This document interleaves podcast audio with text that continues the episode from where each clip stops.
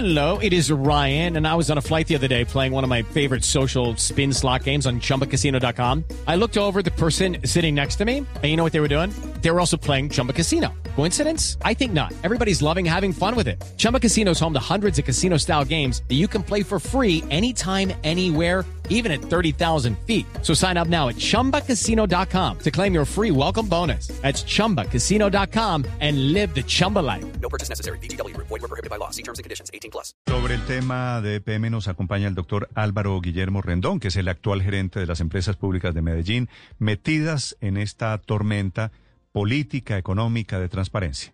Doctor Rendón, buenos días. Buenos días, eh, ¿cómo te encuentras, Néstor? Muchas, muchas gracias por la invitación. Doctor Rendón, esta mañana está revelando el alcalde Quintero que hubo un dictamen de las reaseguradoras revelando la causa de la emergencia de Hidroituango de hace un par de años, eh, diciendo que hubo problemas en el diseño, en el piso del el túnel. ¿Eso es cierto? ¿Qué fue lo que originó la emergencia según este dictamen de las reaseguradoras? Néstor, eh, lo que está refiriendo la, la, asegura- la- el, dictamen pericial de una empresa Advanta que escogieron los ajustadores es que en el proyecto hubo errores de la, en construcción, en diseño, en los conceptos de los asesores. Es decir, in- involucra una cadena de errores a todas las partes que están actuantes en el proyecto de Hidroituango. Pero, eh, y hace pues unas referencias puntuales al proyecto y especialmente a la Galería, Galería Auxiliar de Desviación, que es el tercer túnel, y allí se centra prácticamente el análisis técnico. ¿Y cuál fue la causa de la emergencia, de lo que llaman ustedes la contingencia de Hidroituango, doctor Rendón? Dicen que fundamentalmente que si se hubieran seguido los diseños originales, no se hubiera presentado la erosión interna, que fue lo que generó la contingencia. Eh, pero hacen unos detalles de, la revisión estructural, de la, eh, digamos, el tema del, pavimento, una capa que se tenía que colocar de unas especificaciones especiales que si se hubiera hecho en los tramos que estaba diciendo el diseño, eh, no hubiera pasado en su criterio, pues en criterio de- del peritalgo, la situación que hoy lamentamos. Mm. Pero eso tiene unas líneas bastante delicadas. Pero, pero que- doctor Rendón, perdóneme, para lo, conocerlo. lo- lo interrumpo Adelante. porque quisiera entender un poquito fuera del lenguaje de ingenieros. Es decir, el problema es que al túnel no le pusieron piso de concreto, si le entiendo bien. Es una, es- son varias especificaciones. Una, la, una malla que, que es de contención, el tema del, del pavimento un cemento con unas especificaciones especiales, sobre todo en el área donde estaban las cizallas y donde había unos terrenos tipo 4 que también eh, generan vulnerabilidades. No en todo el corredor, pero sí donde estaba detectado, por lo menos en el marco del diseño. Eh, esos fueron como la- los señalamientos puntuales que, hace el informe y además pues va al detalle de, de unos tornillos con unas especificaciones especiales, la colocación a cierta distancia, que todo eso generó en sentido del de los peritos, pues obviamente una, una situación inestable del- de la galería y que pudo conducir, por supuesto en el dictamen de ellos, a la erosión y al taponamiento. Y ese problema de no hacer el piso como tocaba en ese túnel, ¿fue un problema de diseño, de mal diseño o de mala ejecución? ¿O fue un problema de construcción, doctor Rendón? Ellos, ellos lo refieren a, en todo tiempo que si se hubieran seguido el diseño original, no se hubiera modificado como se modificó en, en, el- en la ejecución, eso no hubiera pasado. Y de hecho lo comparaban con, con el, el, el, eh, el túnel izquierdo y derecho, que llevaba cuatro años eh, activo con esas especificaciones y nunca tuvo problemas. es decir, ahí es fue, donde ellos fue un problema de, de construcción, ¿cierto? de, de modificación de los diseños eh, para, para la realización del proyecto. ¿Y Ese- quién tomó, y quién tomó la decisión de modificar el diseño? Pues obviamente la, la, la misma eh, empresa, pues eh, las mismas eh, empresas que están allí actuantes, eh, yo no puedo referirlo con ese nivel de certeza porque los abogados a quienes les entregué el mandato tienen ese perfilamiento y ese detalle. No quisiera pues meterme en esas líneas, para eso les trasladé a ellos, especialmente al vicepresidente de Asuntos Legales, que le diera ese manejo riguroso en el escrito de conciliación. Pero esa decisión pasó por la Junta o la toma un ingeniero en la obra? ¿O un comité? Eh, ¿Quién, es- quién pudo ser? eh, ese, ese detalle, ese es lo que no, lo que no quiero involucrarme porque sería como tan, como levantarle el mandato a quien le otorgué para que hable con propiedad del tema y por eso es el vicepresidente de Asuntos Legales el que tiene esos detalles. Gerente, con ese nuevo informe del que usted acaba de hablar, la falta de la malla, los problemas en los tornillos, ¿ya hubo alguna respuesta de los consorcios implicados? No, no se conoce porque es que el, informe que estamos comentando en la mañana de hoy era un documento que nos llegó a nosotros después de la conciliación.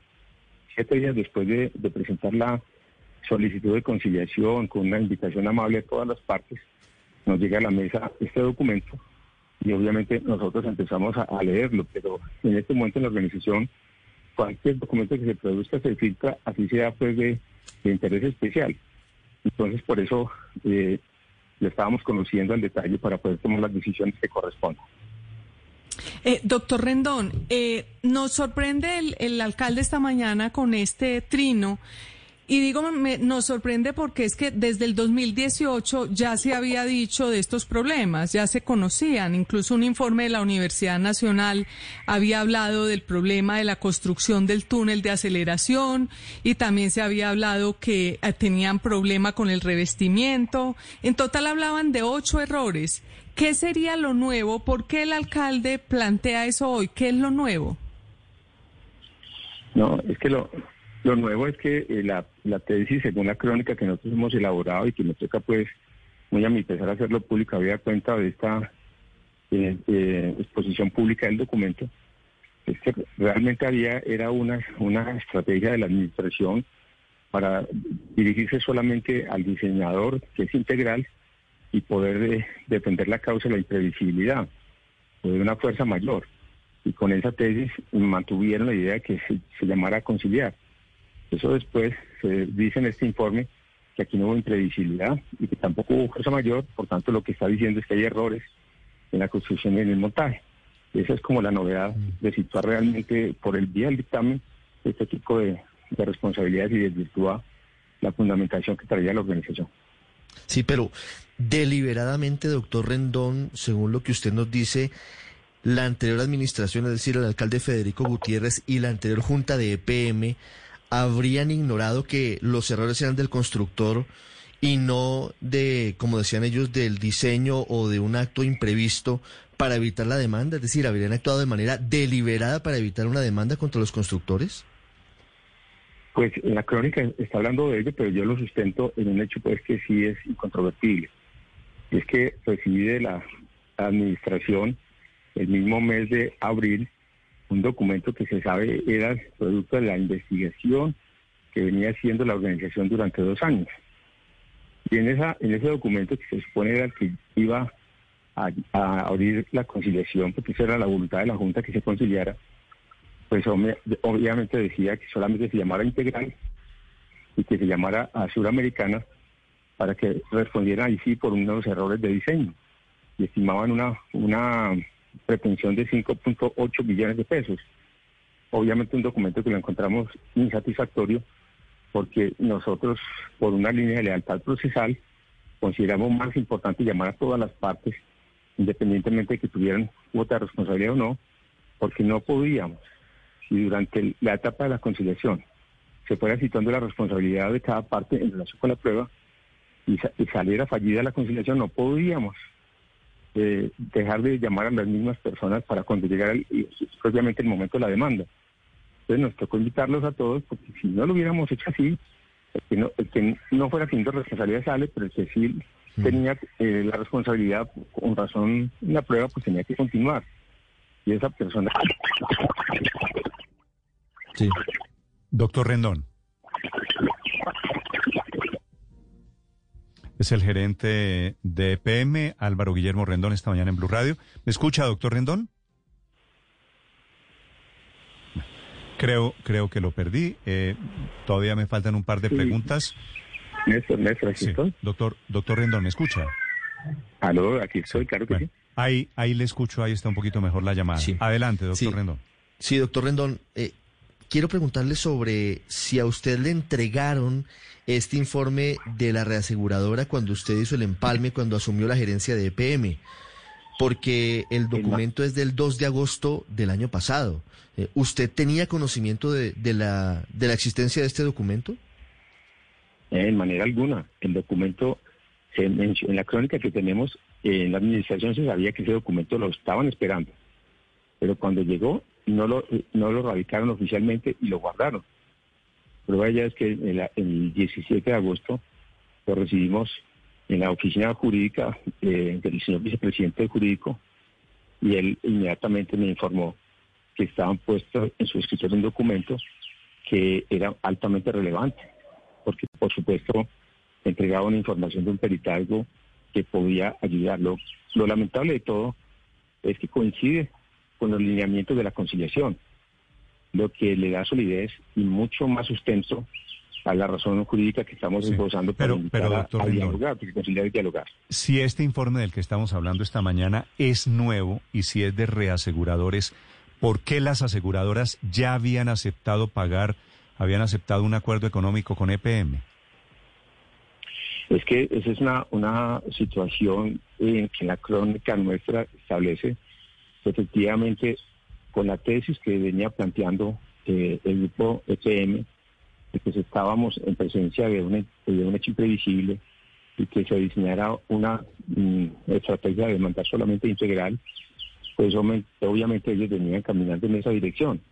Cuando llega eh, esta tesis de la compañía de seguros que desvirtúa la fuerza mayor o la imprevisibilidad, pues obviamente se compromete una, una mejor tesis, pero ahí es donde aparecen cosas que son materia de, de investigación, porque si el documento es en agosto, en septiembre las compañías de seguros dicen que están listas a, a hacer el cubrimiento total por, por el monto que se tiene pensado que son de mil millones de dólares y que se mira, se seguirá evaluando contra detalles cómo se hacen los desembolsos. Y en diciembre viene el primer desembolso de 150 millones y anunciaron uno para el mes de abril, que no puedo decir el monto, pero seguramente va a ocurrir por los siguientes días.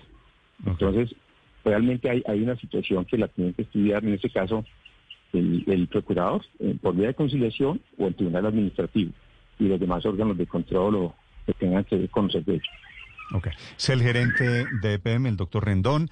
Doctor Rendón, tengo una pregunta final sobre la columna de Héctor Abad que fue publicada ayer en el periódico El Espectador, en el que dice que el gerente, se refiere a usted, el gerente puesto por el alcalde, lo hace a dedo, se refiere a la contratación, lo hace a dedo y en minutos, o ni siquiera lo hace él, sino su compañero sentimental, Guillermo Segura Sáenz, que dicta a la vicepresidenta de Gestión Humana lo que el presidente de la Junta del Alcalde quiere y lo que quiere su socio y compañero de vida, el gerente, es decir, usted. ¿Esto es cierto, doctor Rendón, que el que está mandando en EPM es don Guillermo Segura, su compañero sentimental? Cuánto he lamentado este hecho que es parte de la degradación que tiene eh, pues estos eh, valores un poco en la sociedad para quienes ejercemos una función pública, sobre todo llevando la dirección de una empresa de este tamaño ante el país. Yo tengo que decirlo con, con nivel de certeza. Primero, el doctor Guillermo Segura no es no es empresario, no es empleado de, del Grupo EPN, ni siquiera tiene un contrato. Es un amigo que conocí casualmente en una época muy difícil para él, hace 30 años, o tal vez 28, en la que tuvo una situación lamentable que vivir y lo acompañé a su familia y los acompañé también en calidad de, de abogado. Quedó una amistad eh, que cultivamos hasta ahora en calidad de, de amigos. Es un hermano que tiene la familia hoy y su familia es mi familia también. Y es una persona muy prestante. Pero no tengo absolutamente nada y lo he lamentado porque tengo mi pareja, que es Natalia, y he estado hablando con ella sobre el tema y decíamos que esta es la exposición a la vida pública, que tengan que asociar cosas simplemente para descalificar a una persona cuando quiere hacer bien las cosas. Yo pues no, obviamente lo, lamento mucho porque yo pues no, si lo tuviera con la claridad con que yo le al país, estaría diciendo también mi condición porque le tengo un respeto a la comunidad LGTB, LGTBI. De hecho, el alcalde de la ciudad y nosotros desde PM, cuando llegó el día pues de la de la celebración de esta comunidad, de la comunidad a la que me refiero, también hicimos una defensa de la inclusión, porque yo fui profesor de constitucional colombiano en muchas universidades. Y sé que hoy, en el marco de esta civilidad, estamos buscando que sea la sociedad muy inclusiva. Y obviamente lo que tengo es respeto, pero esa consideración no la tengo. Y por supuesto tengo que defender también lo que lo que, lo que construi- construido. Y muy buena relación y muy buena relación de pareja con, con Natalia y le hemos lamentado profusamente que los lleven a esos extremos. Ah, bueno, Sí, me, alcalde. me- me sorprende, me sorprende esto. Pero, doctor Rindón, entonces le, le, le hago la pregunta diferente a la columna de Héctor. Este señor Guillermo Segura, que usted me dice que es amigo, que lo conoce hace veintitantos años, ¿qué influencia, qué cargo tiene? ¿Por qué se mete en temas de PM hoy? No, pero en manera alguna. Una persona que vive en Bogotá, tiene su, su empresa en Bogotá, y cuando viene pues a Medellín, pues es propio, que saluda a un amigo entrañable. Yo lo, yo lo, lo- consideramos en familia como un hermano que nos dio la vida. Todos lo, lo apreciamos de esa manera. Y en, el, y en el PM nadie nombra, sino a partir de unos procesos que están completamente arreglados. Son unos protocolos muy complejos y fácilmente la vinculación de una persona puede durar hasta tres meses, porque o hasta seis porque obviamente ahí es una cultura de autocontrol, como quiera que todo el personal allí está sindicalizado en un 99.6%, y lo que se genera es una cultura del autocontrol que yo defiendo ante el país ante el mundo, porque fui auditor general de la República. ¿Qué es lo que vale Sí. eso? Que haya un control. Entonces, nadie puede decir que yo haya nombrado a nadie. que es más? No ha salido nadie de la organización, sino tres vicepresidentes de 18 que tiene la organización, donde al principio de ellos pues cuatro meses vinculados y yo necesitaba con la estrategia que traía pues expresarme ante la organización. Pero no hay una sola persona que ya haya desvinculado. Y nombrado, estamos en un plan de austeridad.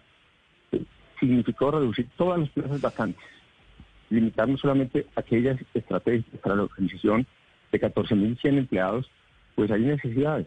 Hay alguien que sale de vacaciones, hay alguien que, que renuncia y hay que iniciar necesariamente los procesos. Usted es, eh, para no doctor. Rendón, ¿usted es socio de este señor Guillermo Segura en algún negocio? No, lo fui en el pasado.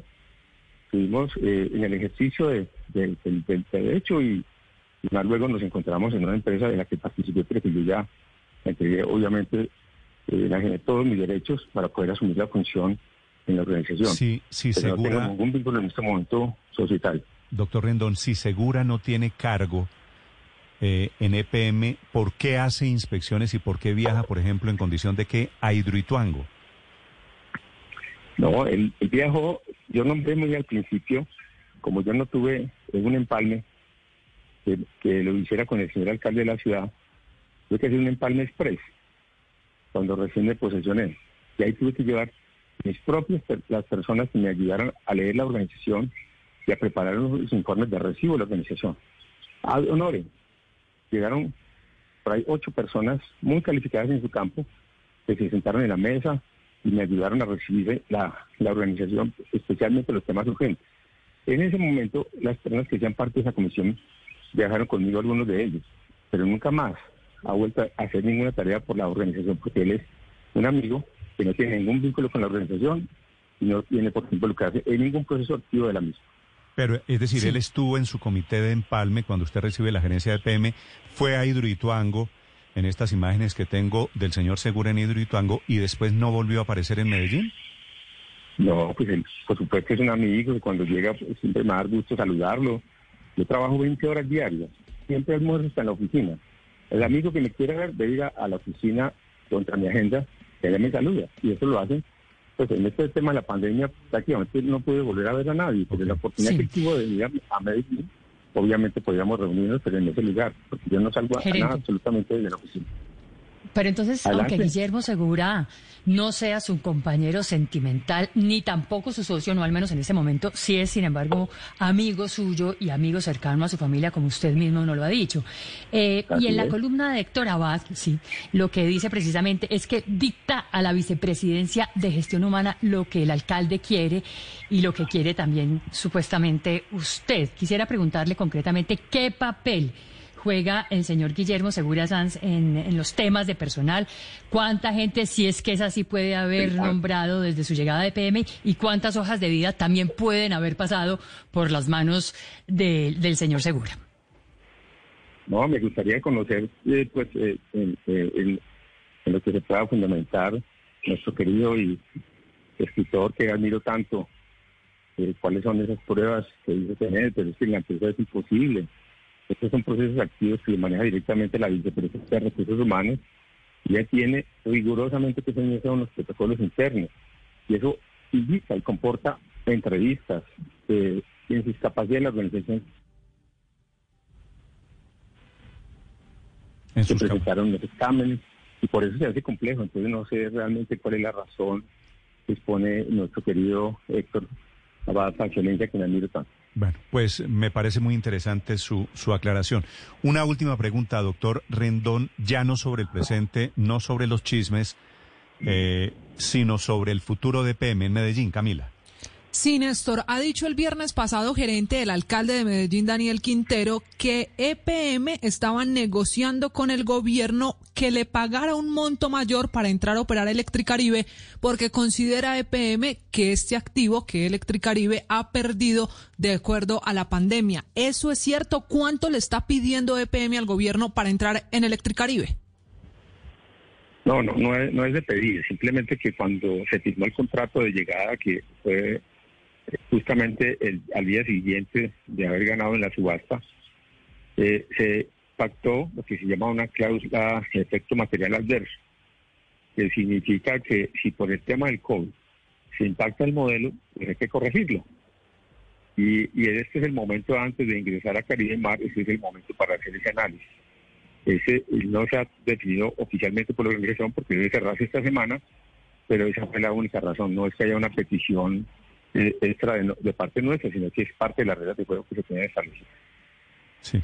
Doctor Rendón, eh, me están escribiendo desde Medellín y me dicen que EPM tenía un contrato de 150 millones de dólares con Oracle y que van a firmar un contrato con otra empresa que se llama Selecta, que es una empresa con la cual ya hay un socio, creo que es de apellido Amar, que está en la junta directiva de, de EPM. ¿Cuál es la historia de Selecta, de un contrato que van a readjudicar? ¿no? Yo creo que es parte de- también de, de- de- de esta situación que se está presentando. Todo el mundo está filtrando documentos, está interpretándolos a su manera. No ha pasado por ningún comité, ni siquiera pues el de núcleo de contratación, que vaya en esa dirección. Cuando son esos temas, yo personalmente presencio las juntas y obviamente me cercioro que se cumplan absolutamente con rigor todas las normas de contratación interna. Es, un comité ampliado, dan todos los vicepresidentes de la organización y dan su opinión. Y si eso no ha cumplido absolutamente todas las reglas, no pasa por los comités. Y, y si es de ese nivel, seguramente también se escala a la junta directiva. Entonces yo creo que más bien permítanme que cerremos este tema de especulativo que no le viene bien a una empresa que hace las cosas bien, que se proyecta, que tiene ese tamaño según las encuestas, que es una de las empresas grandes en el No, no, país. no, pero este tema, pero este tema, doctor Rendón, yo lo cierro si usted me, me cuenta a quién nombró usted en transformación digital en E EPM. transformación digital. Hay un- una persona que no, no, no conozco el, nombre de una de las personas, es que hay un señor Jaime Ramos, que llegó para una de las tareas en, pero no en transformación digital, sino en la vicepresidencia de nuevos negocios y tiene una función. ¿Que era, que era socio de Selecta? No, no, para nada. Yo no, yo no, no tiene eso y ellos, si van a avanzar en la en la vinculación, tienen que hacer absolutamente todas esas declaraciones en los procesos de, de selección. Si tienen alguna algún vínculo con alguna empresa, lo tienen que declarar. Y si no lo declaran, pues son exclusivamente responsables. Sí. Sí, la información que me están entregando es que usted nombró a Darío Amar, que era socio de Selecta, y que le van a quitar el, el, eh, contrato con una multinacional para dárselo a la firma Selecta. ¿Eso es cierto? No, pero no, no, lo, no, no lo podemos pla- plantear de esa manera porque, como le digo, no tengo la trazabilidad de ese proyecto, de ese tema, y no está en el marco de lo que he decidido recientemente. Y en el horizonte cercano siempre preparan al gerente para ir a las juntas y le cuenta qué es lo que está a decisión. Y ese tema no, no lo conozco como que haya pasado por ninguno de los comités, entonces mal haría pues en pronunciarme sobre algo que no conozco. Sí. Pero el doctor Darío Amar Flores no fue nombrado en marzo por usted este año. Eh, de los cambios que, han- que comentaba ahora eh, Néstor. Eh, en efecto, solamente hice tres cambios de vicepresidentes y, y solamente eh, él entró a una que, que se reestructuró y él es el vicepresidente de nuevos negocios de la organización desde el mes de marzo, claro está. Sí. ¿Y hay nuevo contrato con Selecta, doctor Rendón? No, no, la no, no lo tengo en la, en la mente, si me permite más bien yo lo, yo lo investigo y si eso está pasando lo, lo comentaremos y lo, Vale. y lo, y lo, y lo hago estudiar rigurosamente, pero En este momento no me no puedo decirlo porque no, no está en, en mi mente que haya pasado algo así en la organización. Además, les digo, y lo puede decir la, la organización, el nivel de vicepresidentes, el rigor completo de investigación, cero tolerancia con esas cosas. Me han visto actuar los mismos vicepresidentes. Por eso le estoy preguntando, doctor. Sí. Por eso, cualquier, mie- cualquier miembro que usted escoja del vicepresidente le puede decir cuál es mi comportamiento desde el primer día. Cero tolerancia con esas cosas. Lo cuido, además me Le agradecería, le agradecería si usted me confirma la historia de ese contrato, que me parece que es un contrato paralizado, lo que me dicen aquí desde Medellín, paralizado con esta firma multinacional para dársela a una firma, esta es la, la denuncia que estoy recibiendo, a una firma de personas que ya tienen una relación contractual con, con EPM. Doctor Rendón, le agradezco esta explicación muy amable. Quedo pendiente. mi, compro- mi compromiso es enviarle eh, esa, esa información y por supuesto que siempre estaré a entera disposición de ustedes cuando lo considere. Gracias, para señor, todos, muy amable. Para la audiencia. Lucky Land Casino asking people what's the weirdest place you've gotten lucky? Lucky? In line at the deli, I guess? Aha, in my dentist's office. More than once, actually. Do I have to say? Yes, you do. In the car before my kids' PTA meeting. Really? Yes. Excuse me, what's the weirdest place you've gotten lucky? I never win and tell. Well, there you have it. You can get lucky anywhere playing at LuckyLandSlots.com. Play for free right now. Are you feeling lucky? No purchase necessary. Void where prohibited by law. 18 plus. Terms and conditions apply. See website for details.